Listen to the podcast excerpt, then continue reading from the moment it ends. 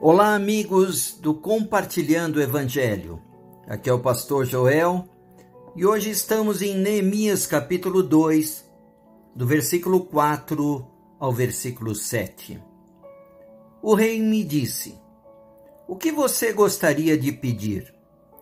Então orei ao Deus dos céus e respondi ao rei: Se for do agrado do rei, e se o seu servo puder contar com a benevolência do rei, que ele me deixe ir à cidade de Judá, onde meus pais estão enterrados, para que eu possa reconstruí-la. Então o rei, com a rainha sentada ao seu lado, perguntou-me: Quanto tempo levará a viagem? Quando você voltará?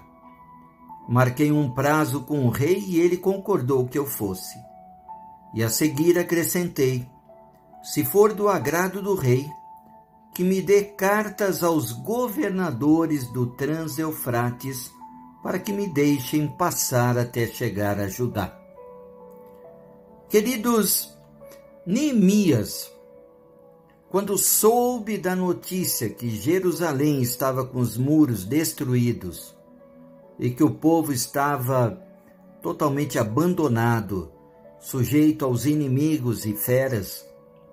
Ele buscou a presença de Deus, confessou os pecados da nação de Israel, se apresentou ao Deus Todo-Poderoso como uma pessoa se coloca numa brecha, intercedendo pelas necessidades do povo e da reconstrução da cidade.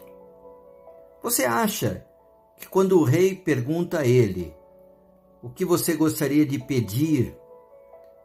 Ele já não tinha tudo na sua mente, todos os planos que ele havia colocado diante de Deus e as suas necessidades para que ele pudesse ter bom êxito na sua no seu desejo de servir?